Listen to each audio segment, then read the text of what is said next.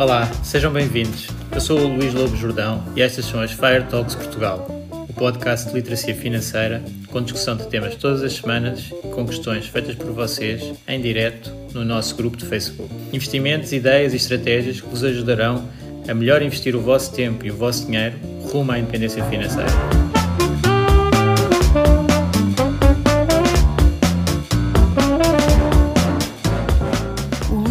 Jordão trabalha nos mercados financeiros há mais de 20 anos. É um analista financeiro certificado pelo CFA Institute, criou o maior fundo português de ações e é atualmente responsável pelos produtos Stoic na SGF. Todas as opiniões expressas pelo Luís e eventuais convidados são exclusivamente suas e não refletem a opinião da SGF ou do CFA Institute. São ideias à data de gravação e estão sujeitas a alterações. Todos os investimentos envolvem riscos. Este podcast tem um intuito meramente informativo e não deve ser tomado como base para decisões de investimento.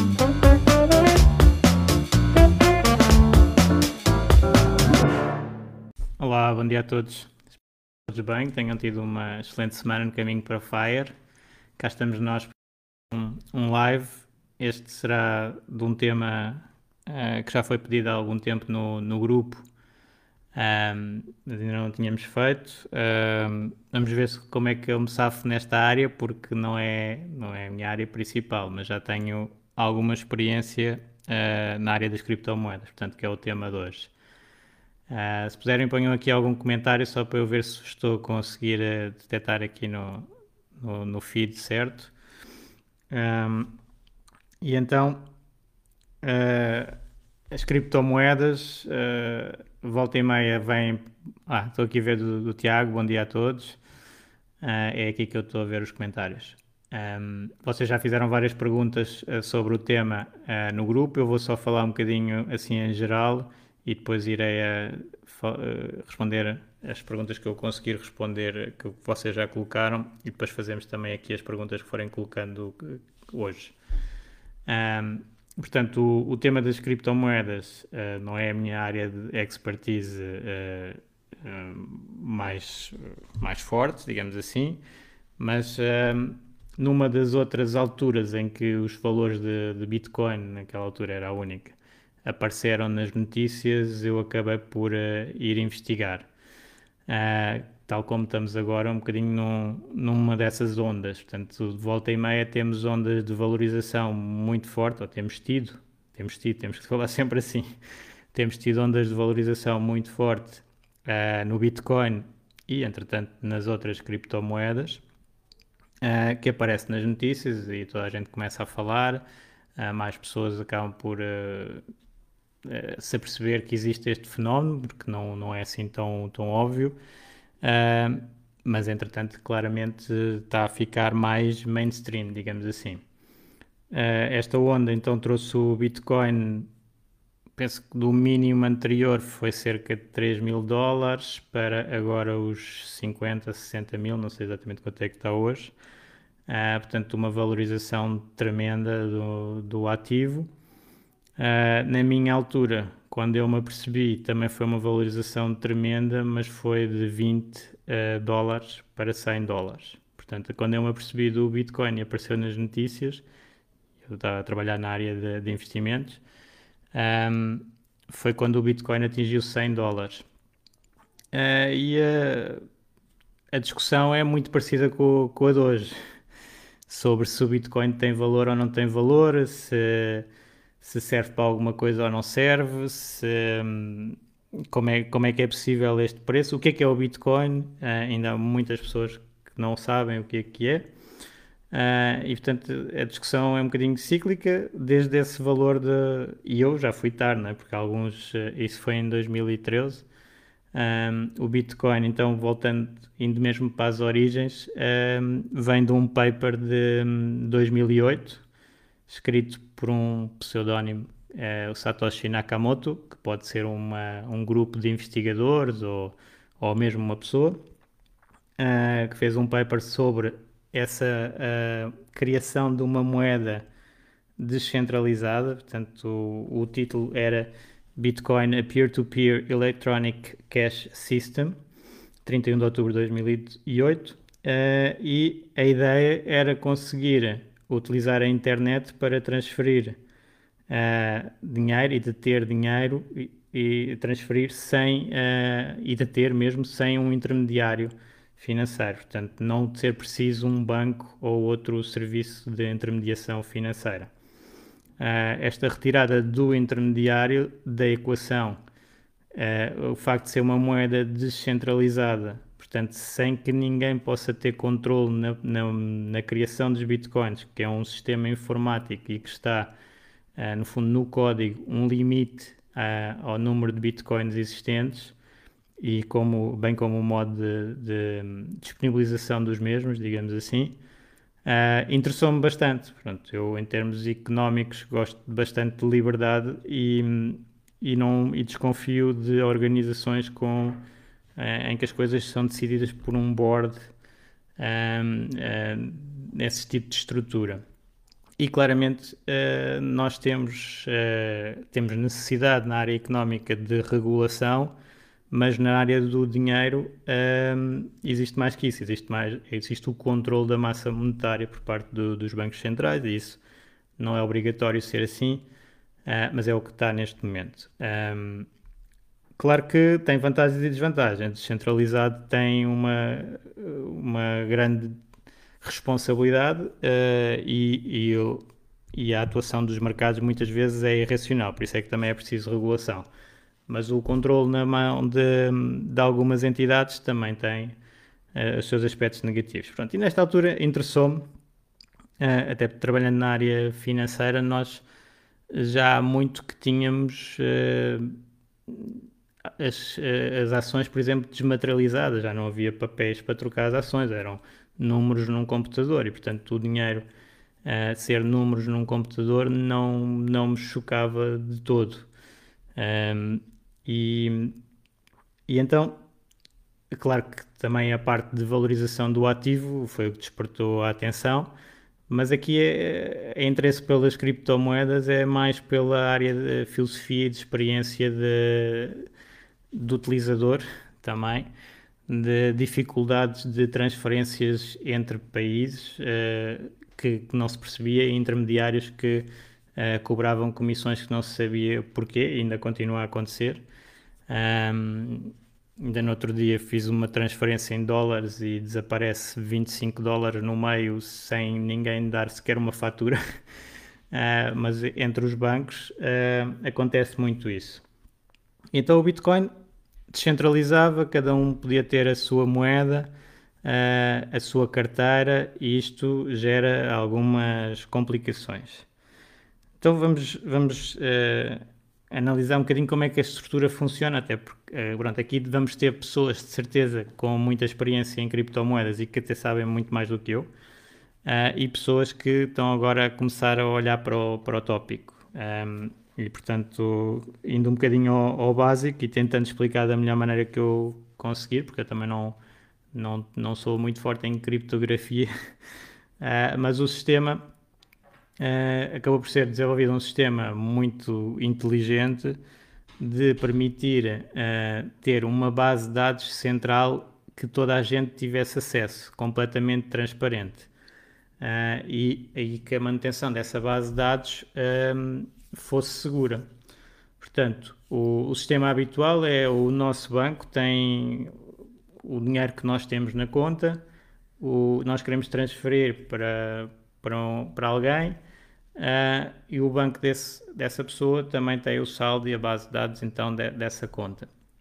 E dentro deste, desta transferência, muitas vezes uh, demora as confirmações, portanto, tem que ser uh, o meu banco a confirmar que eu tenho o saldo para fazer a transferência, mandar para o outro banco, o outro banco a confirmar que está a morada correta do, da pessoa que é para receber, que está tudo certo para acreditar essa pessoa. E aqui vai uh, não sei quanto tempo, que dependendo se é dentro do mesmo país, se é dentro do mesmo sistema monetário, é mais rápido, mas se for fora demora imenso tempo e tem custos muito altos.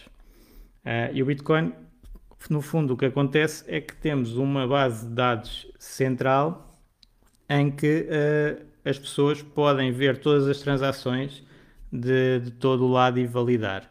Quem é que valida essas, essas transações e quem então serve de segurança ao sistema? São os chamados uh, mineiros. uh, que é aqui da terminologia do Bitcoin, que é, que é engraçado, que são computadores que estão a dar poder computacional à rede para verificar as transações uh, e quando vários computadores confirmam uma transação que foi originada de um lado para o outro, essa, essa um, transação fica registada na blockchain uh, e já não é alterável, já ficou uh, definido, foi transferido o Bitcoin de um lado para o outro e ficou exposto em toda a rede. Portanto, toda, todas as pessoas que quiserem e que perceberem conseguem ver todas as transações da rede, inclusivamente conseguimos ir ver todas as wallets, todas as carteiras, onde estão os bitcoins e quantos bitcoins é que tem cada carteira. Não sabemos é de quem é que são. Pronto.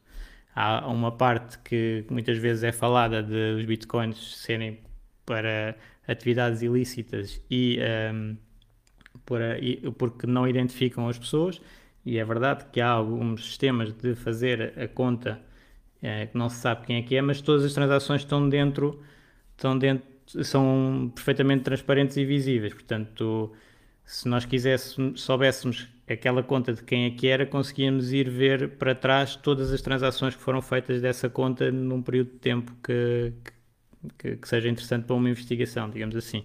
Portanto, até há, há quem diga que é bastante mais transparente do que o sistema atual, em que dificilmente se consegue uh, ligar a propriedade, às vezes, de dinheiro a certas pessoas. Portanto, e como é que eles foram lá parar. Portanto, aqui eh, na Bitcoin, o argumento habitual de falta de transparência acaba por ser um bocadinho invertido. E então, esses mineiros uh, que fazem essa validação é uma questão técnica de resolver problemas uh, matemáticos complexos, a tal criptografia, em que eles estão todos a dar poder computacional à rede e a, e a validar uh, as transações para depois receber uh, um bloco de bitcoins. E esses blocos de bitcoins são disponibilizados com uma cer certa periodicidade e é um bocadinho tipo sorteio e é extremamente difícil de uh, minar bitcoins atualmente. O poder computacional que é necessário para conseguir minar alguma coisa é elevadíssimo.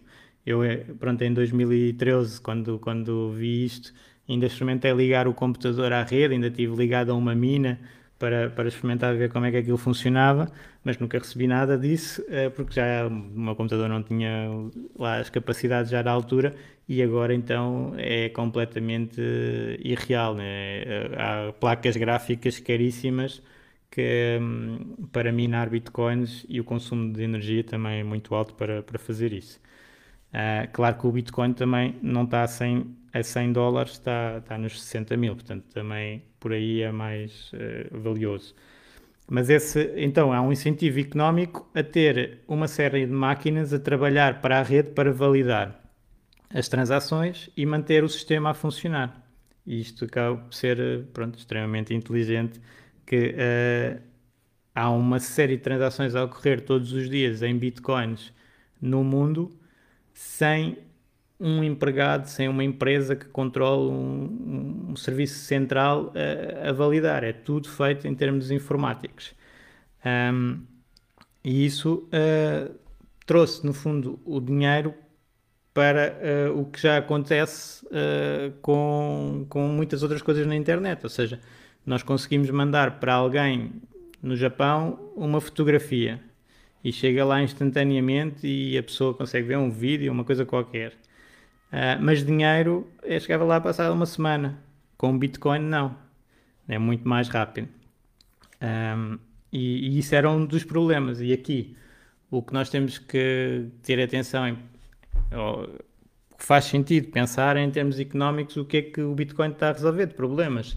E efetivamente está a, a, a resolver uh, aqui algumas questões. Entretanto, já apareceram soluções do sistema tradicional que acabam por uh, acelerar imensas transações. Apareceram os, os TransferWise, os Revoluts, uh, os, os PayPals, que também, aqui com uma entidade central, aceleram a transferência de dinheiro de um lado para o outro e, e até são às vezes mais económicos. Mas aqui é bom ter sistemas que competem para, para trazer mais valor para uh, toda a gente.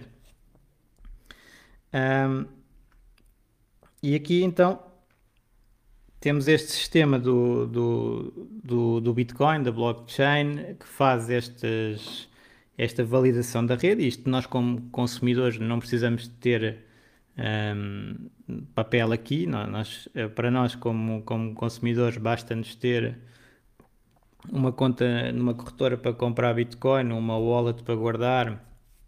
Uh, e depois podemos usar os bitcoins para pagar uh, serviços ou ou fazer investimentos noutras criptomoedas, noutros criptoativos, acontece muito. Desculpa. Um, e, e entretanto está por trás este sistema a, a, validar e a criar os novos blocos. Estes novos blocos então são novos bitcoins que aparecem no sistema e, uh, e foi criado uma, uh, um ativo escasso, no fundo. O que, porque é que foi criado um ativo escasso? Porque o número de bitcoins tem um limite. Portanto, o bitcoin só podem existir uh, eh, 21 milhões de bitcoins e isso só deverá acontecer para lá para 2140.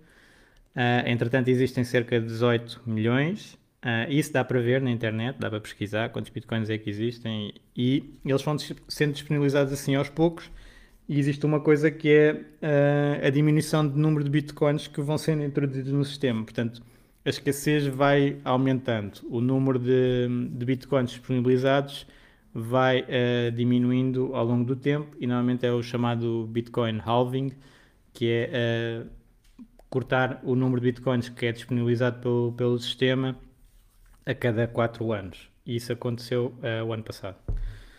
Um, normalmente, quando isso acontece, também tende a existir alguma valorização do ativo.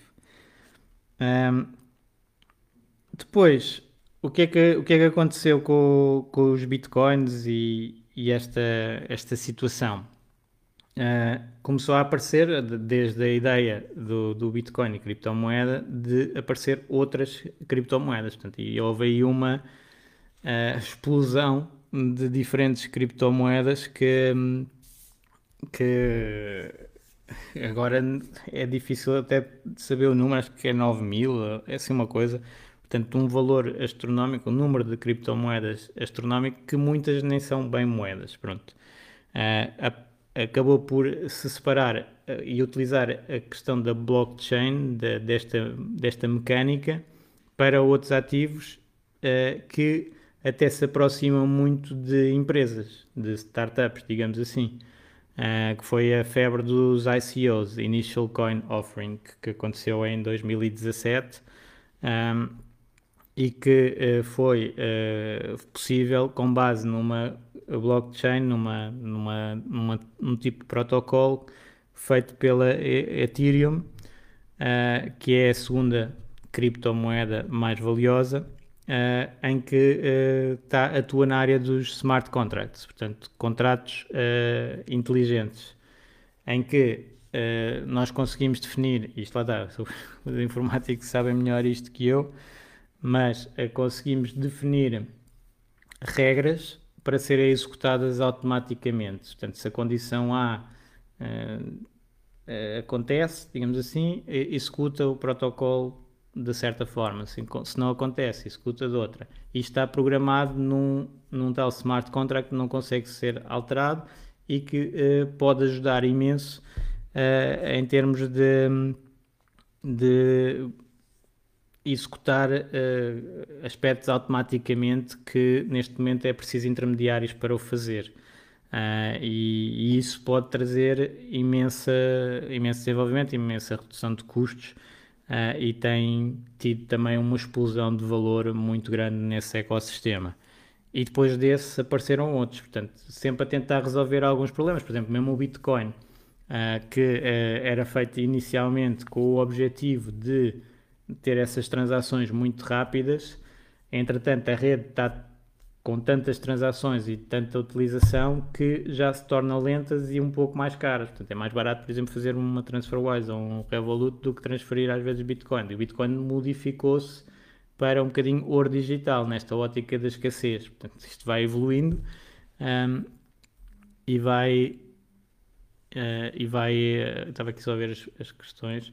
e vai a, aparecendo novos serviços. É um bocadinho como a internet. O Bitcoin e este ecossistema e blockchain é muito similar à, internet. Ao princípio, quando a internet apareceu, não se percebia as utilizações que se podia ter em cima de, desse protocolo. Uh, Conseguia-se fazer e-mails, mas ninguém estava perto de imaginar, se calhar, uh, o search, não é? Depois aparece o Google, já há o search, depois ninguém estava perto de imaginar as redes sociais, aparece o Facebook, aparece outros, pronto, redes sociais. Agora, em cima da internet aparece o Bitcoin. Portanto, uma série de inovações laterais que é uma das maneiras como a inovação tende a, tende a aparecer. É, não é assim tudo de repente, não é? Portanto, vai-se uh, conseguindo um avanço e depois esse avanço desbloqueia uma série de avanços. E aqui acabou por se criar este ativo que uh, muitas pessoas dizem ah, isso não vale nada, não é? O Bitcoin não vale nada. Uh, como é que eu posso dizer? Ele não tem rendimento. Como é que eu posso dizer que ele vale 100, mil, 10 mil, 100 mil, 1 milhão? Não, não consigo dizer, não, não há uma métrica para eu dizer. Uh, e isto gera em muitas pessoas a ideia que então não vale nada. Uh, e pronto, na minha opinião, nem 8 nem 80. Uh, ah, há pessoas que acham que vale valer trilhões e há pessoas que acham que não vale nada. E aquilo, entretanto, vale o que as pessoas estão dispostas a dar, tal como qualquer moeda. o euro uh, também intrinsecamente não vale nada. Não, um euro não, não, uma nota não, não vale nada, não é? Mas se aquela nota a outra pessoa diz que dá para eu uh, comprar um bem, então é, é, ela tem valor por aí. E isto tem sido a história da moeda desde sempre. Desde que era conchas até sal, até uh, ouro, uh, a passar depois para notas bancárias, porque aliás é interessante muitas pessoas uh, ficam chocadas com existirem várias moedas e a Bitcoin não ter uma entidade central uh, e uh, a moeda, o papel moeda, apareceu assim, com os bancos a fazer o papel. Portanto, a pessoa tinha uma conta no banco e, e depois o banco dava um tipo um cheque, não é? um papel que a pessoa podia usar essa moeda para outro banco. E a partir daí as pessoas começaram a trocar essas moedas e, e no fundo cada banco tinha a sua moeda até os países centralizarem moeda, a emissão de moeda em si próprios. Portanto, isto foi uma evolução e agora, entretanto, uh, descentralizou outra vez. Portanto, não é assim nada de, uh, de estranho. E, e então, uh, temos estas várias moedas que agora até no fundo já não devíamos chamar tanto de criptomoedas, mas mais criptoativos, porque há, há muita coisa diferente dentro de, desta área. Eu uh, entrei nesse, mais no Bitcoin, depois ainda, ainda via Ethereum, mas uh, sinceramente as ICO já achei aquilo muito uh, demais, pronto, demais. Era projetos que nem se percebia para que é que serviam e estavam a levantar dinheiro e via-se que eram um bocado de fraudes, até aproveitamento das pessoas. Portanto, aqui há uma área uh, horrível dentro de, desta área das criptomoedas, que é uh, pessoas que olham para isto para, só pela parte financeira para tentar aproveitar para enriquecer rapidamente. Portanto, isso é que é o problema aqui. Eh, é a maneira como se usa eh, as coisas. Isso acontece também na área financeira em geral e a vida em geral temos muitos desses, exemplos. Portanto, eh, uma coisa útil pode ser transformada numa coisa péssima. E tem havido muitas reportagens, provavelmente têm estado a ver, de scams com Bitcoin. Portanto, a aproveitar a valorização que estes ativos têm para tentar enganar pessoas a dar-lhes o dinheiro fingindo que estão a, a comprar bitcoins ou uma coisa parecida, a prometer retornos extraordinários, que no fundo houve aqui alguns retornos muito fortes do passado e podem continuar a existir ou não, mas já vou falar mais dos retornos, mas com, esse, com esses números a, a, trazer as pessoas para, para coisas alucinantes e principalmente quando aparece que aqui é um alerta, quando, quando aparece algo garantido nesta área, é de esquecer. Isso aí é logo uh, uh, selo de fraude, porque não há nada garantido aqui. A única coisa uh, que, que, se pode dizer é que pode ter valor, as pessoas podem dar o valor pelas coisas e pode continuar a valorizar, mas pode ir para zero de um dia para o outro.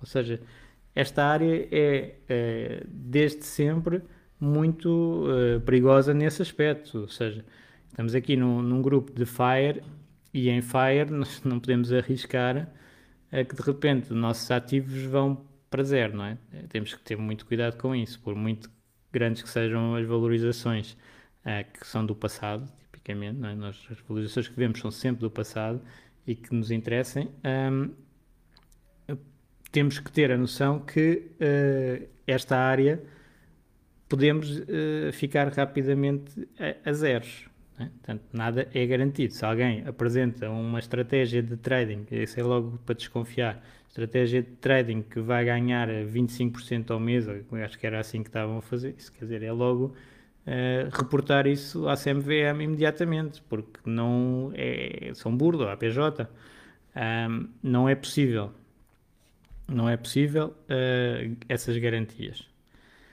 Um, ok. E agora, uh, portanto, aqui estava a ver um artigo até do CFA eh, sobre criptomoedas que saiu há uns tempos. Eu depois ponho lá no, no, no grupo. E nesta altura estavam 6 mil moedas diferentes. Uh, e alguns, como eu digo, não, não são bem moedas, são mais ativos, criptoativos. Porque há os tais usos completamente diferentes. A Bitcoin ficou moeda essencial de, de, do sistema, digamos assim, a primeira, original, e com uma série de problemas que, entretanto, houve várias alterações, há vários bitcoins diferentes que são alterações ao código, mas não têm aquela marca, digamos assim, não, traem, não, não têm o conceito original uh, e que pode ter utilidade noutra, noutras situações, mas uh, não tem neste momento o valor que, que a Bitcoin tem.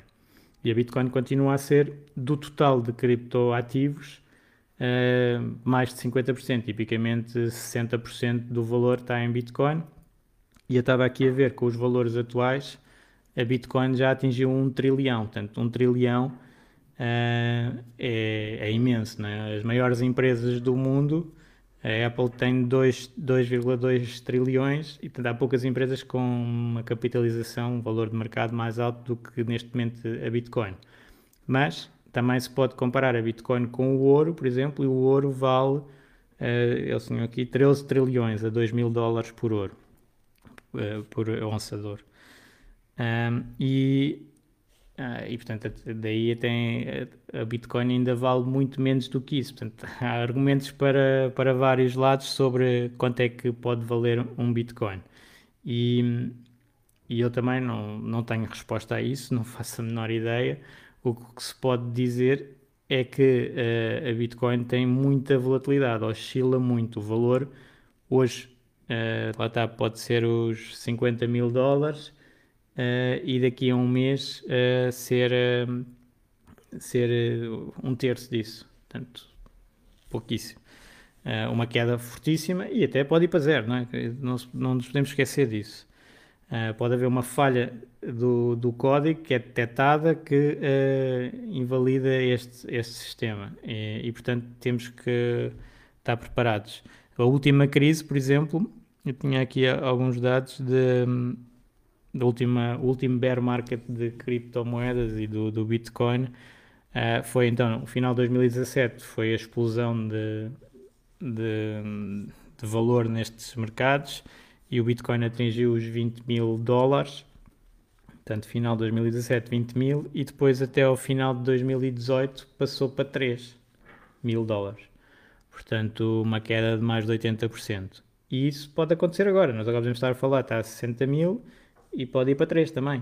Uh, não, não é descabido, ok? Uh, tal como há, há quem ache, por exemplo, se fizermos esta análise uh, face ao ouro e o, ouro, o Bitcoin sendo ouro digital, substituir o ouro no, no mercado, ir substituindo, uh, o Bitcoin pode valer 600 mil. Pronto, se fizéssemos as contas equivalentes. Portanto, aqui é, não sabemos. Não sabemos. E, portanto, o Bitcoin tem um caráter especulativo muito grande. Entretanto, esta área de, de criptomoedas, como eu disse, tem estado a evoluir e já é possível colocar estes criptoativos a render, digamos assim, quase como euros.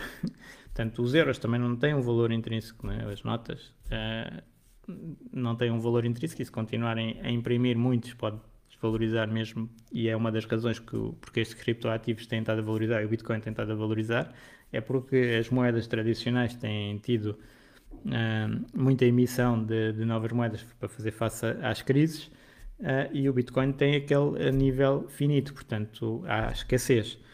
Um, e, e, portanto, nós, nós conseguimos eh, assim eh, proteger algum capital, digamos assim. E aqui é o conceito que eu gostava mais até de, de focar e que este paper do CFA também, também mostra, que é uh, colocar o Bitcoin, especificamente por ser o maior, pronto, mas depois as outras criptomoedas para quem está mais interessado na área e deve investigar, uh, numa carteira diversificada pode fazer todo o sentido. Portanto, eu ter um ativo com alto risco, mas potencialmente alta rentabilidade, uh, numa carteira com uma dimensão relativamente pequena, uh, pode melhorar o desempenho dessa carteira e não aumentar o risco. Portanto, o que eles experimentaram foi colocar entre 0 e 10% uh, e ver qual é que era o comportamento do portfólio. Claro que o Bitcoin neste período valorizou muito, portanto, em termos de retorno, obviamente que uh, adicionou retorno, mas o que é interessante é que, como o Bitcoin é descorrelacionado do resto dos ativos financeiros, não aumentou o risco, principalmente até um nível de 4%. É o que eles colocam. Uh, aqui, em termos de volatilidade, uh, não, é sempre ser descorrelacionado, não tem, não tem grande aumento. Em termos de quedas máximas, como também tem quedas muito fortes, uh, acima dos 4%, já começa a criar uh, quedas no portfólio maiores do que, do que antes. Mas aqui então é um bocadinho a ideia da prática de, de mercado, digamos assim, de investimento que é tentar não excluir a partir de certa, certas coisas que podem ter potencial. Portanto, a pessoa há algumas coisas que são muito novas e tem-se alguma dificuldade em enquadrar nos vários uh, tipos de investimento, mas pronto, eu aqui também tenho que dizer que a ideia me atraiu de início pela descentralização, pelo não controle de, por parte de governos, por ser uma moeda quase mundial e portanto logo por aí estava mais aberta à ideia de uh, colocar algum património nesta área, uh, mas efetivamente, uh, entretanto, esta área já representa, portanto, estava a dizer, o Bitcoin é 1 trilhão, a área toda é 2,2 trilhões, portanto, é do tamanho da Apple neste momento. E, e portanto, já não se pode ignorar, digamos assim. Enquanto eu, na altura, em 2013, 2014, falava isto na instituição onde estava e era tipo parvoíce estás a fazer isso. Uh, agora há montes de instituições que já cresceram mais do, do que essas, instituições muito mais desta área, gigantes, uh, para tratar de criptomoedas, que é muito difícil uh, ver isso a parar. Não quer dizer que não desvalorize, não tem nada a ver com isso, mas em termos de sistema monetário alternativo e para certos usos, está implementado. À partida vai ser muito difícil de ignorar. E aliás, eh, já começam a aparecer até fundos de, de, Bitcoin e de ETFs de Bitcoin já se fala há algum tempo, já existe na Europa, não existe nos Estados Unidos. Portanto, há algumas maneiras diferentes de, de investir uh, e apesar de não se conseguir valorizar, uh, não quer dizer que não tenha valor. Isto também vale para, por exemplo, muitas pessoas também uh, conhecem a Google, não é? A Google nunca pagou um dividendo, não é? As ações, tipicamente, nós queremos fazer, uh, receber o dinheiro da empresa e por isso é que avaliamos num certo montante. E algumas empresas nunca dão, uh, ou durante muito tempo, não dão esse retorno ao acionista, nós só, só temos um ativo que vai valorizando e não é por isso que é alta, completamente especulativo. Portanto, na, na, Google, claro, e em algumas empresas consegue-se ver os lucros que eles têm que estão a reinvestir e, portanto, tem essa parte completamente hum, de valor intrínseco também, apesar de não ser distribuído, está lá valor na empresa, uh, mas há outras que, que, já se tornam mais especulativas mesmo na área das ações, é só isso, é, em termos de ações e que estão nos índices e que nós compramos ETFs, uh, estão lá ações que são altamente especulativas, não é por aí que uh, não vamos estar imunes de, de especulação nesta área de investimentos, vai ter sempre uma parte.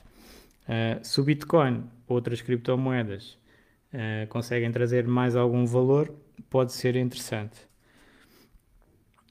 E o acesso a este, este mercado não é assim muito fácil e, é, e, tem muitos riscos também, e por isso é que também tem tido esse retorno ao se implementar. Portanto, à medida que os riscos vão reduzindo deste mercado, o valor tende a aparecer.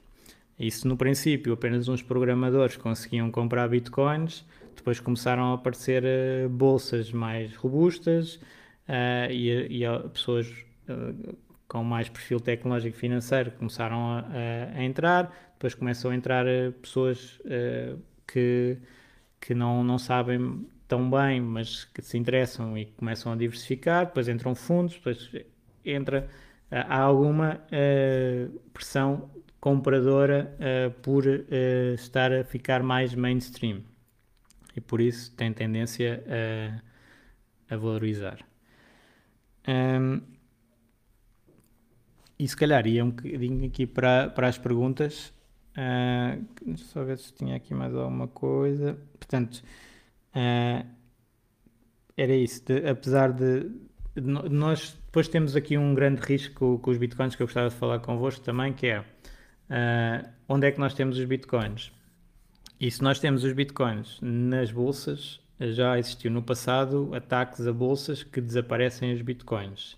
E portanto, na bolsa, nós acabamos por anular um pouco a descentralização que existe do, do Bitcoin, porque está dentro de um ponto central. E esse ponto central pode ser atacado e tirar esse capital. Claro que as bolsas uh, têm estado a evoluir, a proteger-se melhor e têm a chamada uh, hot storage e cold storage. Né? Portanto, uh, cold storage é porque tiram as bitcoins do sistema e guardam num sítio que está desligado da rede, digamos assim, para não se poder ser atacado, e, e, só uma pequena parte é que está ligada ao sistema. E nós também, como uh, investidores nesta área, uh, devemos fazer um pouco isso.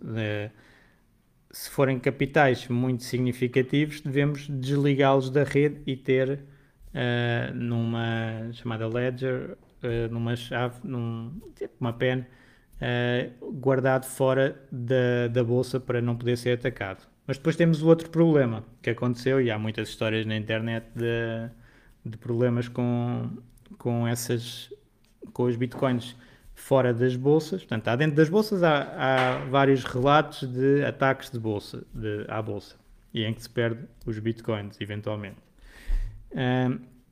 mas fora também há, que é uh, pessoas a, a, apagar o disco rígido, a formatar o disco rígido e que tinham lá bitcoins e desapareceram. Portanto, pessoas do início que tinham N bitcoins, aquilo valia um balúrdio e desapareceu. Pessoas que uh, tinham uh, as suas moedas numa pena ou uma coisa, só elas é que sabiam o código e morrem de repente e ninguém sabe, portanto não acedem. Uh, aquele dinheiro está perdido. Um, pessoas que se esquecem da, dos códigos, uh, estava a ler há pouco aqui para preparar isto, uma pessoa que tinha uh, 7 bitcoins, que neste momento, uh, 7 mil bitcoins, que era 200 e tal milhões, acho que era 200 e tal milhões, e que uh, só tinha mais duas hipóteses de acertar no código da chave desse, dessa wallet para. Uh, senão aquilo bloqueava para sempre e, e, então vale 200 e tal milhões uh, e está tu, duas passwords para acabar as hipóteses de reaver. E portanto, há aqui N, N riscos, uh, para além dos riscos de mercado, de flutuação do, do valor do ativo, uh, e que é, é preciso ter, uh, ter muita atenção. Não há nada que seja 100% seguro. ok? Portanto, quando nós temos o dinheiro num banco, eles têm lá os nossos dados uh, e uh, se nós esquecermos das passwords pode-se repor. Uh, se tivermos numa exchange também acontece isso. Se tivermos realmente completamente fora do sistema protegido num, hardware, podemos perder tudo, ninguém consegue depois abrir isso é responsabilidade, portanto, com grande poder vem grande responsabilidade. Temos o poder de fazer do nosso próprio banco e temos uma grande responsabilidade de fazer do nosso próprio banco. Portanto, aqui hum, muita atenção. Ah, estava aqui a ver. Uh, a Ana também está aqui a dizer que existem produtos derivados de criptomoedas, também já apareceram futuros de, de Bitcoin também, há uns anos, nessa altura de 2017. Uh, e portanto há várias maneiras de investir no, no sistema. Uh, aqui na Europa consegue-se através de ETFs também. Claro que depois tem custos muito mais altos do que eu ter os bitcoins diretamente. Portanto, isso é, depois é aquela análise de custo que nós também devemos fazer. Uh, tipicamente os, bitcoin, os ETFs de Bitcoin custam cerca de 2% ao ano. Um, só ver aqui se tinha mais alguma coisa. Uh, tinha aqui só pouca correlação, ok. E, e entretanto apareceu também nesta área uma nova que também ainda não entrei muito nisto, mas estive a experimentar, que é os NFTs, Non-Fungible Tokens. Portanto, uh, aqui é na área de, dos tokens, não é bem a criptomoeda, é mais um, um bem em que uh, non-fungible quer dizer que não é igual, é, é, diferente de todos os outros, portanto, quando nós temos um Bitcoin ou um euro, é, é igual a todos os outros uh, euros ou Bitcoins, vai, vai fazer a mesma função. Aqui é para coisas muito específicas, normalmente a analogia é com cartas de, de jogar, os americanos têm muito essa, é, vê-se muito nos filmes de, de, guardarem as cartas para trocar e elas vão valorizando de beisebol. Uh, e a NBA fez agora uh, os non-fungible tokens, que até é de uh, vídeos de eventos marcantes de, de, NBA que a pessoa pode comprar e ser o dono daquele, daquele vídeo. Isto está registado na, na blockchain, portanto, na, na base de dados fica-se como proprietário e eles já são, estão a ser negociados, normalmente é por milionários, a valores absurdos, pronto, de um lado para o outro. Uh, isso é uma, uma situação derivada da, blockchain que agora tem estado, tem estado a crescer. Um, e é um bocadinho como, como arte, como carros antigos, tem um valor de peça única. Digamos assim. Agora são peças únicas digitais, que ainda é um bocadinho mais estranho. Portanto, nesta área uh, vão aparecendo assim uh, novas coisas e há muitas pessoas que uh, se dedicam a fazer investimentos apenas aqui eu também acho que é um, é um risco monumental, não é? Portanto, neste, nestes últimos anos tem sido grandes valorizações e as pessoas assumem uh, que uh, vamos ter sempre estas ondas de uh, valorização do. Eventualmente podemos fazer o Bitcoin. Valorização do Bitcoin, depois há um crash, mas se eu aguentar, ele vai valorizar outra vez e vou ter um, um valor superior para a frente, e depois vou ter crash, e portanto, basta-me eu aguentar, uh, e vou ter sempre valores superiores. Claro que isto não é. pode não acontecer assim. Não é garantido que uh, a volatilidade seja compensada no futuro. Pode acontecer algo, uma disrupção tecnológica qualquer, que uh, ele já não volta para cima. Né? Portanto, e aí as pessoas têm que ver um, que, que, podem, se estão sobreexpostas a esta área de criptomoedas, mesmo com grande conhecimento da área, eu diria que é um risco tremendo. Uh, e, uh, e claro é como na, na, área tradicional, eu posso ter uma pessoa especialista em, em ações e tem um certo património, pode estar 100% em ações, ok? Uh, mas a maior parte das pessoas, se calhar, não, não convém. Se não for especialista também na área, estar a escolher ações pode fazer muitas asneiras. Uh, e, e, não, e não quer dizer que essas ações vão recuperar. Né? Se tivermos índices, já, já tem tendência a recuperar, mas também nada é garantido. Portanto, temos é, a garantia é o risco, uh, no fundo, em tudo. e depois nós podemos fazer coisas para atenuar o risco. Eu nunca teria tudo num ativo uh, num banco, não é? Portanto, não me faz qualquer sentido, uh, por mais seguro que fosse esse ativo e esse banco. Uh, e aqui então, em criptomoedas, eu conheço pessoas que têm muito capital aí e o que eu acho que deviam fazer, pronto, cada um é livre de fazer o que entender, mas é diversificar um pouco para ativos reais pronto, para, para uh, fixar alguma dessa riqueza uh, e não manter tudo em criptomoedas. E também digo, uh, e aqui é que eu acho que depois vou levar da, dos dois lados, que é o pessoal mais fundamentalista do valor vai dizer, epá, este, este gajo está aqui a aconselhar um bocadinho de criptomoedas, não faz qualquer sentido, mas eu acho que deve-se ter um bocadinho. Uh, e da parte de criptomoedas, isto é demasiado conservador, só 5 a 10% ou uma coisa não, não faz sentido. Embora se a pessoa estiver mesmo a, atuar na área de criptomoedas, claro que pode ter bastante mais e também depende do, dos montantes que já tem, não é? E quanto é que já tem uh, em, em dinheiro, digamos, uh, tradicional, porque pode já chegar o suficiente e a partir daí é, é 100% ganho, não, se perder também não, não interessa. É é, isto depende muito do perfil de investimento de cada pessoa. Uh, e então, aqui, vou pôr aqui uh, as perguntas. Portanto, o Nuno uh, pergunta: para quem queira ter alguma exposição a este ativo sem aumentar exponencialmente o risco do portfólio, que porcentagem seria razoável investir? E esta, portanto, eu já, já dei um bocadinho a indicação. Eu acho que no máximo dos máximos uh, deve ser 10%. Isto depois tem, tem, tem a ver com os montantes também. Eu, se colocar, se for um, um valor que não me faz qualquer diferença para, para a frente, posso, posso pôr mais, mas uh, acho que é uma, um nível razoável, uh, sem aumentar o risco. Aliás, em termos de portfólio, um, como acaba por diversificar um pouco, até pode manter ou reduzir um bocadinho o risco, um, um bocadinho de 5%, 10% no máximo faz sentido uh, colocar, na minha opinião. E claro cada pessoa deve fazer a sua decisão. Um, qual, quais as melhores corretoras no que diz respeito aos custos de transação e fiabilidade? Aqui realmente há algum uh, trade-off entre, entre estas situações.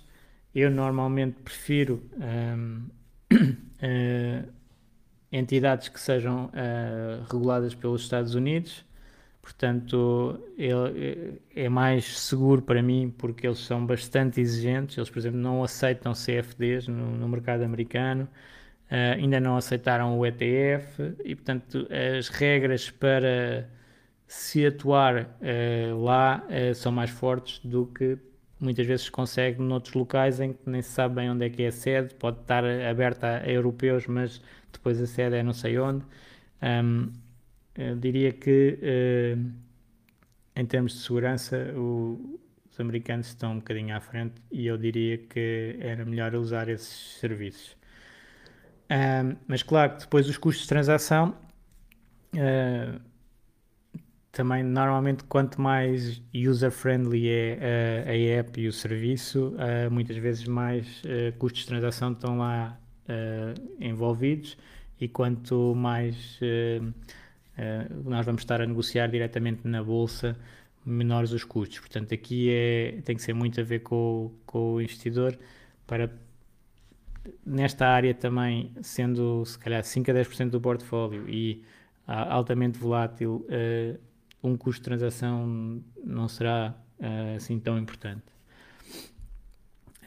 e depois uma pergunta aqui sobre uh, DeFi, portanto Decentralized Finance, que é um bocadinho esta área nova dentro de, dos contracts de, que, que já se começa a ter retorno sobre os ativos nesta, nesta base. Um, uh, eh, pronto, há alguns projetos interessantes que pá, vocês têm que ir procurar uh, assim de regulação americana, eu diria que é, que é mais interessante, mais seguro uh, e, uh, e, aproveitar um, os juros que, que, são pagos. Portanto, neste momento já não se pode dizer que eu tenho nesta área apenas especulação. Eu consigo pôr os valores que entro na área de cripto a render juros como outros ativos. Portanto, já, isto já mudou, embora muitas pessoas continuem a dizer, como antigamente, que aqui é tudo apenas especulação. Não, também já existe uh, rendimentos que se pode retirar. Uh, o Felipe pergunta se existe value investing in crypto. Uh, aqui acho que, que não, é difícil. Embora nesta parte de criptomoedas em, em si mais, mais puras, que são apenas moedas, não têm possibilidade de avaliação, como, como eu disse antes. Aquelas que são mais empresas, sim, Uh, e que elas vão começar eventualmente a dar dividendos em forma de, de coins extra, não é? de, de retorno extra, um, já dá para fazer algumas contas, mas eu não, não conheço uh, esse detalhe, não vou a esse detalhe. Uh, o Mateus pergunta quem as emite e como se adquirem e se é Forex. Um, ehm, portanto, aqui as moedas, muitas são completamente descentralizadas. O Bitcoin é completamente descentralizado não existe ninguém a emitir, é um sistema informático, mas há outras mais centralizadas, portanto isto também vai mudando de, de moeda para moeda, de projeto para projeto. Uh, a aquisição tipicamente é através de uma exchange, portanto uma, uma bolsa onde, onde se compra uh, e acaba por ser meio forex, porque são moedas também, não é? Portanto, uh, não é forex. Aqui há o forex que nós vemos dos scams, que é pessoas a dizer que têm um, uma maneira de ganhar dinheiro com, com, os câmbios que nunca foi validada academicamente, nunca se conseguiu ver nada disso no, nos resultados e eu nunca consegui ver, portanto, para mim, tipicamente é, é scam. Uh, únicas pessoas que ganham dinheiro no Forex são, ultimamente, os bancos, porque uma pessoa quer ir comprar dólares e paga 1% acima, outra pessoa quer vender dólares e paga 1% aí recebe 1% abaixo, o banco fica com 2%, portanto não houve aqui trading nenhum, não houve nada, mas é vendido como se fosse essa maneira como se ganha, mas não, ganha é, é de estar no meio, middleman, a ficar com, com spreads. Um, e aqui o Joaquim pergunta uh, uma questão importante que é o que é que aconteça ao interesse, ou valorização, desvalorização das criptomoedas se forem reguladas pelos governos. Portanto, há alguns projetos de transformar eh, euros digitais e dólares digitais e moedas uh, de, dos países. Claro que uh, se o Bitcoin ou outra moeda for proibido, isso terá um impacto gravíssimo. Julgo que já estamos numa fase que é difícil de, de que isso aconteça, está de, a implementação, mas nunca podemos, uh, nunca podemos eh, esquecer esse, esse risco. Uh, é mais provável, acho que há uma pergunta ali mais para a frente uh, nisto, que é os Estados aproveitarem para, pagar, uh, para cobrar impostos sobre, sobre esta área e assim conseguirem retorno no fundo disso. e usarem a tecnologia para melhorarem a, a, a, o dinheiro oficial, digamos assim. Uh, o Frederico pergunta se o Bitcoin, com, atualmente com 50% do mercado, será sempre o ativo de referência ou será substituído por outra criptomoeda nessa posição.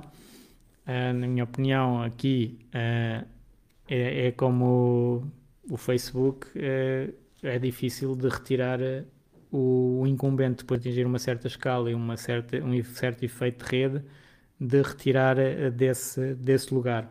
E, portanto, o Bitcoin vai ser muito parecido uh, nesta, nesta mecânica de internet e digital e, é, e global. Uh, quem consegue estabelecer-se como líder é difícil de retirar e nós apostamos muito nisso, por exemplo, no, no, no PPR com empresas líderes. Porquê? Porque é extremamente difícil. Aqui o Bitcoin vai um bocadinho na mesma onda podemos ter outros projetos e temos tido mais avançados tecnologicamente que resolvam até problemas de, de, trocas mais rápidas, de moeda, etc. E o Bitcoin acaba por ser a referência uh, na mesma. Normalmente, quando o mercado está em valorização, as chamadas altcoins, que são todas as outras que não o Bitcoin, basicamente, uh, tendem a valorizar mais Uh, portanto, é tipo o boom de mercado e nas, fazendo a analogia com, com, as ações, é as small caps e as large caps.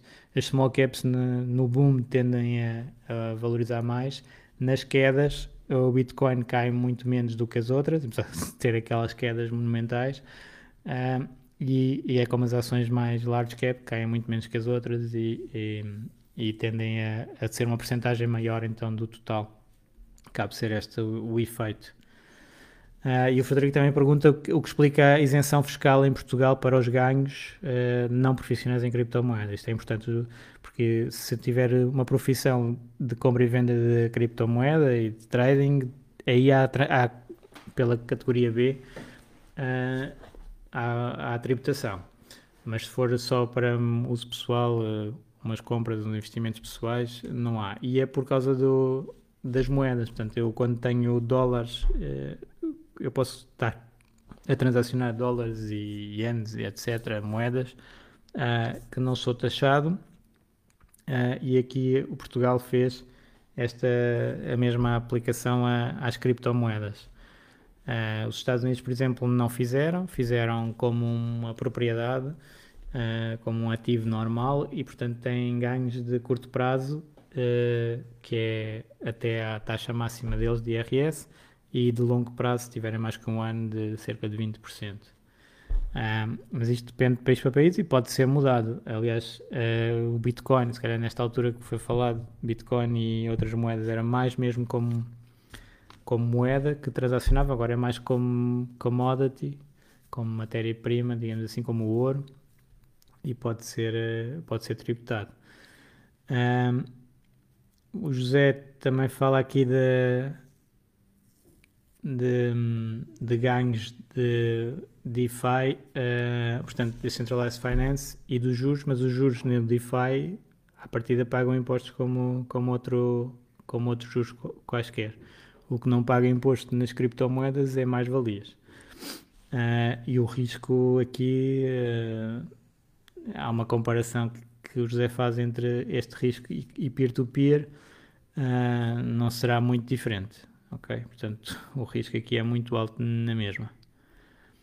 Um, o Frederico pergunta também das instituições financeiras clássicas se uh, já encaram as criptomoedas e o Bitcoin como um ativo financeiro sério em que devem investir ou estar presentes ou são apenas notícias dos entusiastas para promover estes ativos. Não, claramente está uh, a avançar uh, na área financeira uh, em que uh, várias instituições começam a olhar como um ativo financeiro uh, sério.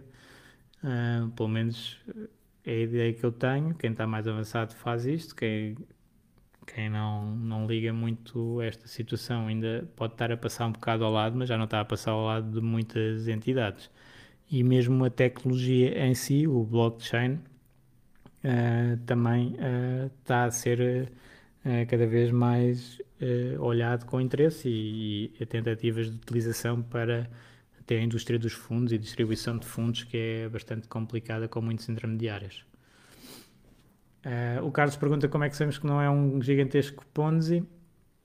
Um, aqui, Ponzi não, não será, não é? Então, pode haver dentro do, daquelas scams que, que andam para aí esse, essa abordagem uh, porque eles vão pagando as, os retornos com base no, no, nas novas entradas, mas o, o Bitcoin não paga retornos por si, não é? Portanto, o Bitcoin vai valorizando com, com as trocas entre as pessoas e com a, o aumento da, da, confiança no ativo uh, e não paga retornos com, com as novas entradas. Portanto, aqui não tem um formato completamente diferente, embora haja grupos uh, a fazer Ponzi schemes, esquemas de pirâmide com que está por trás do Bitcoin, como está por trás muitas vezes do Forex, ou até ações, ou até outros ativos. Portanto, uh, isso há em todos os lados. Um, okay. O Pedro pergunta a investir em criptomoedas através de ETFs, se é uma boa hipótese. Temos aqui alguns intermediários que vão gerar algum custo, portanto, o Bitcoin tradicionalmente o conceito é uh, descentralizar e eu ter a posse da moeda, e aqui estou a afastar-me disso, vou só ficar com a parte financeira, mas claro que a parte financeira pode ser interessante naquela ótica de diversificação do portfólio e é muito mais simples fazer através da ETF do que ter uma wallet com aqueles riscos que eu falei há pouco ou ter o dinheiro na, na bolsa, mas é da, cada investidor vai fazer da, da melhor maneira para si, pensar que é melhor, uh, com os custos e os riscos de, de cada uma.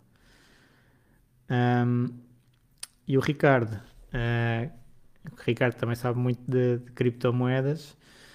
Um, está aqui uh, a falar do, Bitcoin como ouro digital, reserva de valor, e olhar para Ethereum como o petróleo combustível que fará a economia andar com base em smart contracts. Uh, e eu concordo que tem-se tem -se visto esta, esta utilização diferente da blockchain, tanto da ideia original depois avançada para uma área, o, o, o, Bitcoin deixou de ser tão eficiente em termos de transações, passou a ser mais como ouro digital, claramente, e, e o efeito de escassez é o que tem dominado. Uh, e o Ethereum tem sido uh, a tecnologia mais utilizada para, para fazer o, o smart contract e Uh, claro que há outros protocolos uh, a competir nesta área, mas é um bocadinho também aquela. Quando começamos a ter efeito de rede e toda a gente a utilizar, depois é, é mais difícil de, de utilizar outro. Portanto, a, a, dimensão do Ethereum também já, já é muito, muito grande uh, e, e acaba por ser o standard neste momento, da ideia que eu tenho. E depois a pergunta sobre a ecologia, né? do, o Ricardo também pergunta, e é interessante, da parte de, do ambiente, uh, que é uma das críticas que foi feita, por exemplo, agora ao, ao Elon Musk com a Tesla, que comprou Bitcoin, uh, passou a ter no balanço da empresa uh, uma parte significativa de Bitcoin, e com isso anulou grande parte dos benefícios ambientais da, da Tesla, porque para fazer o para o Bitcoin, para o sistema Bitcoin, existe um grande dispêndio de energia uh, que alguns dizem pronto, que é energia inútil, uh, que é só para uh, manter a rede, mas manter a rede é algo útil, pronto, portanto há aqui os, os, os dois lados. Claramente existe um dispêndio de energia que pôr aqueles computadores a fazer aqueles cálculos para sair um resultado pode não ser a maneira mais eficiente de chegar a essa solução de validação da rede e existem outras a serem aplicadas. Uh, esta gasta muita energia. Mas o sistema tradicional também gasta, gasta energia, com todos os bancos, todos os intermediários, com os computadores ligados, com, com as pessoas a ir para lá uh, e a deslocar-se, por exemplo. E, portanto, às tantas, uh, para fazer as transações, se calhar não é assim tão diferente em termos de pegada ecológica, mas um, é certo que o Bitcoin tem uma pegada ecológica bastante forte e, uh, e se a Tesla conseguiu agora mais lucros com o Bitcoin do que alguma vez fez com os carros, porque eles venderam uma parte também dos Bitcoins a fixar aqui alguns ganhos, Uh, também é verdade que uh, anulou grande parte dos benefícios de ambienta ambientais com, com, a compra dos bitcoins. Portanto, isto é sempre um bocadinho uh, polémico. Um, pois, depois o Ricardo fala aqui, para quem está a começar, há aqui dois termos que ficam um bocado confusos, que é as criptomoedas e os tokens. e, portanto, tipicamente as criptomoedas só têm aquela função de transferência de valor de um lado para o outro e têm uma blockchain. Os tokens têm outras funções uh, que são normalmente os smart contracts, mas na ideia que eu tenho. Smart contracts uh, que estão em cima de outras blockchains que existem, então não têm blockchain própria e, uh, e atuam com base na, na original. Um, e portanto acabam por se aproximar muito mais de empresas uh, ou até de há quem faça analogia com os pontos que nós temos nas gasolineiras ou milhas de, de, do, do, dos aviões uh, para, para esse, esse lado. Portanto, tem uma utilidade dentro de um sistema uh, fechado. E, e depois o Ricardo também pergunta: a maioria dos bitcoins estão nas mãos de quem? e é aquela parte que não se, não se consegue bem saber, não é? Portanto, uh, conseguimos ir ver a lista das wallets, das maiores wallets, há wallets muito, muito grandes e em termos de, de distribuição de capital é extremamente assimétrico, com poucas wallets a ter imensos bitcoins, mas muitas serão as wallets das próprias bolsas. Portanto, não é uma pessoa que tem aquele montante, é a bolsa, é o, é o, o depositário de, das moedas que tem dentro dessa wallet uh, e isso desvirtua, digamos assim, nessa análise de quem é que é a pessoa que, que é dona daquilo. Um, agora, só voltando aqui às perguntas de hoje, um, que foram muitas, ui. Um, só aqui voltar acima. Ok. Isto não é bem pergunta. Desculpem lá. Pergunta para o final. É, quer dizer que ao disponibilizarmos, a Inês pergunta, ao disponibilizarmos computadores enquanto mineiros podemos receber as bitcoins? Sim, só que agora é altamente improvável receber. Eu já na altura, em 2014, experimentei ligar, mas também era um computador fraquinho, à, à rede e ligar-me a uma mina, porque senão nem tinha hipótese. É, só o computador na rede não, não dava dentro de uma mina, depois são vários computadores que juntam-se a essa mina uh, e se a mina ganhar um bloco é distribuído por todos. Aumenta um pouco as probabilidades, mas é muito, muito pouco provável. E, mas ao princípio era assim que, que, que se recebia muitos bitcoins. E eu não falei aqui do, do primeiro negócio com bitcoins, que também é, é giro, é uma história gira, que é, que é das pizzas. Uh, que foi 10 as pessoas, no fundo, que nessa altura recebiam bitcoins assim só de ter os computadores ligados, portanto não tinham assim grande custo. Uh, fizeram o primeiro negócio foi comprar duas pizzas por 10 mil bitcoins. Portanto, agora é fazer as contas. é quanto é que custaram essas pizzas uh, naquela altura, claro que não era nada. Agora 10 mil bitcoins já representam um certo montante, digamos assim. Vão fazer as contas. Um, está aqui a analogia com os euros da nota. Uh, a nota, claro que não vale, o papel da nota de 20 euros não vale, o que vale é a confiança e o que é que nos dá para comprar. E normalmente, até na moeda, é para pagar impostos. Uh, portanto, consigo pagar os meus impostos com, com a nota que tem curso legal, portanto, com o euro, por isso é que ele vale bastante. Né? E vamos imaginar, nós até podemos chegar a, a um país, pronto, sei. Uh, vamos para, para a África ou para a Ásia e temos lá uma nota de 20 euros e eles não vão dar valor nenhum àquilo uh, se não conseguirem trocar, claro. Uh, não, não, não tem valor nenhum. Uh, e, e aqui o dinheiro é assim, tem o valor que se der. E neste momento, para o Bitcoin, as pessoas estão a dar valor porque já conhecem, já têm um histórico, né? acaba de ter um histórico e já, já está implementado. Agora, qual é que é o valor? Ninguém sabe. E quando, onde é que vai estabilizar? Agora, claro, os mecanismos que estão implementados no Bitcoin, uh, digamos, tendem a, a, dar alguma valorização potencial, mas uh, que, é, que é a tal redução do número de, de Bitcoins disponibilizados, um número finito, a escassez e mais pessoas a utilizar o sistema. Portanto, mais procura, menos oferta, tipicamente temos uma valorização. Mas isto que eu estou a dizer, uh, que é a crítica que eu posso dizer às pessoas que acham que o Bitcoin vai sempre valorizar, isto também acontecia quando ele passou de 20 mil para 3 mil. Ou seja, isso estava no sistema nessa altura e ele passou de 20 mil para 3 mil. Porquê? Porque as pessoas nessa altura não estavam uh, disponíveis para pagar mais. Porquê? Já, já, são, é muito difícil de determinar. Agora é um facto, é como eu vejo muitas vezes com as empresas, com as ações. As pessoas fazem um business case de uma empresa que é espetacular, porque a empresa vai fazer isto e aquilo e aquilo outro, ok? Isso está no preço.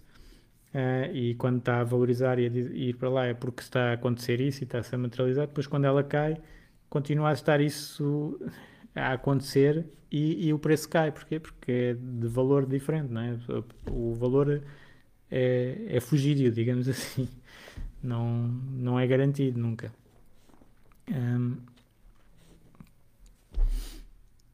A Ana está aqui a falar das placas gráficas gigantescas na China. Pronto, a China é um dos países que tem mais uh, um, mineração, digamos, de, de bitcoins e muitas das pessoas ligadas ao bitcoin vêm da China também. Também o Ethereum, só aqui ver se há alguma pergunta. Um, aqui as bolsas maiores, pronto, a Coinbase, que até agora foi colocada em bolsa.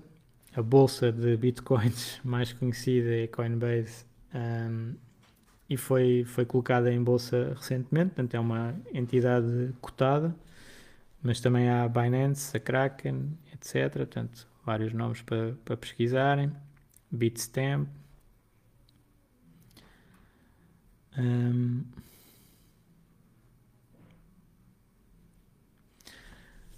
e aqui o Tiago a perguntar sobre stock tokens. Uh, pelo que percebi, são ações tokenizadas na blockchain e funcionam como as ações normais.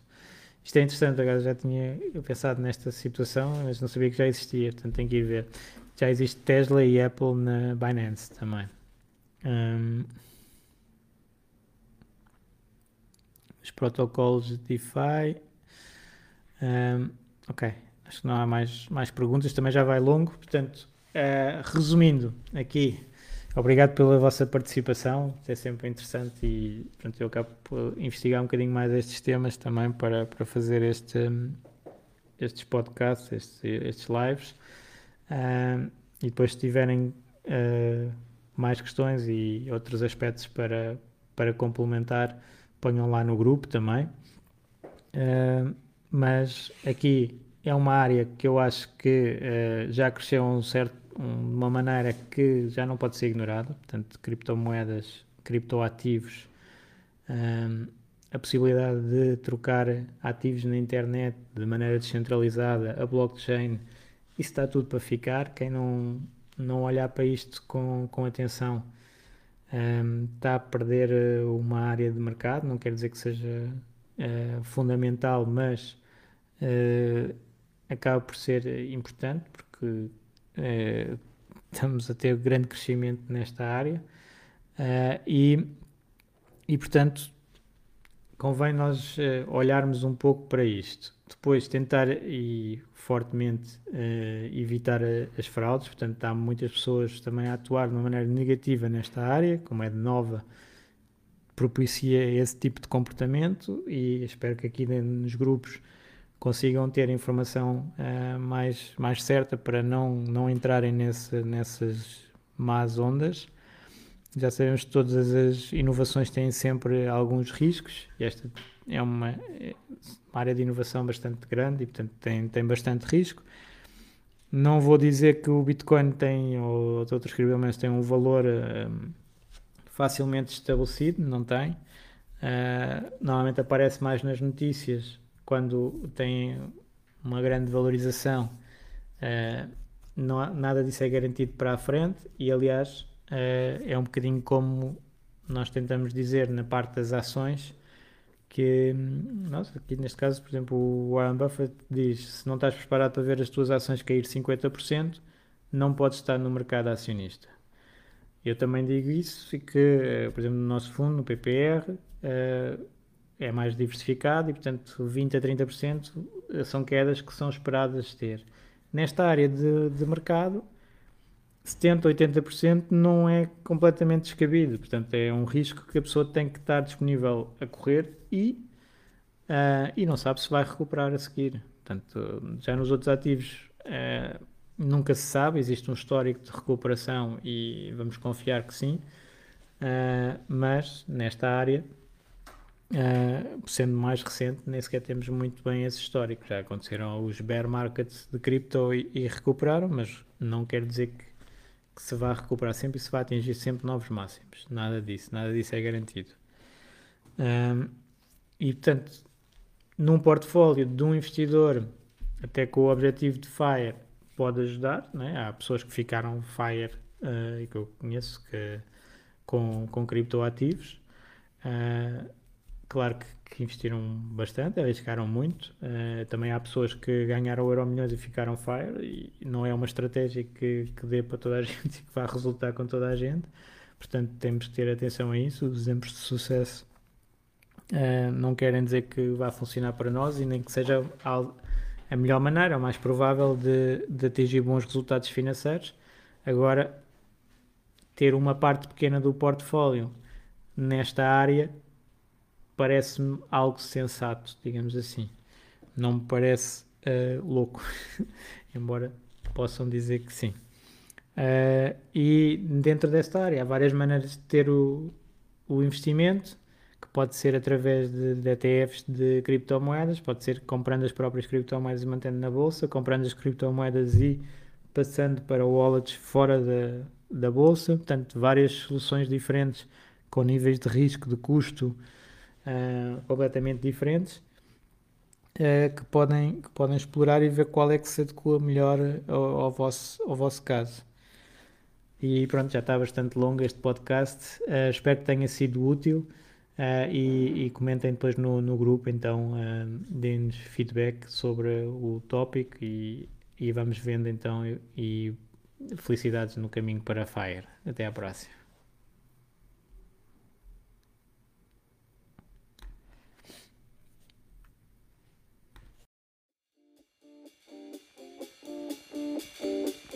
Obrigado por ouvires. Junta-te à discussão através do grupo Fire Talks Portugal no Facebook e não te esqueças de ver a descrição, onde poderás encontrar mais informações.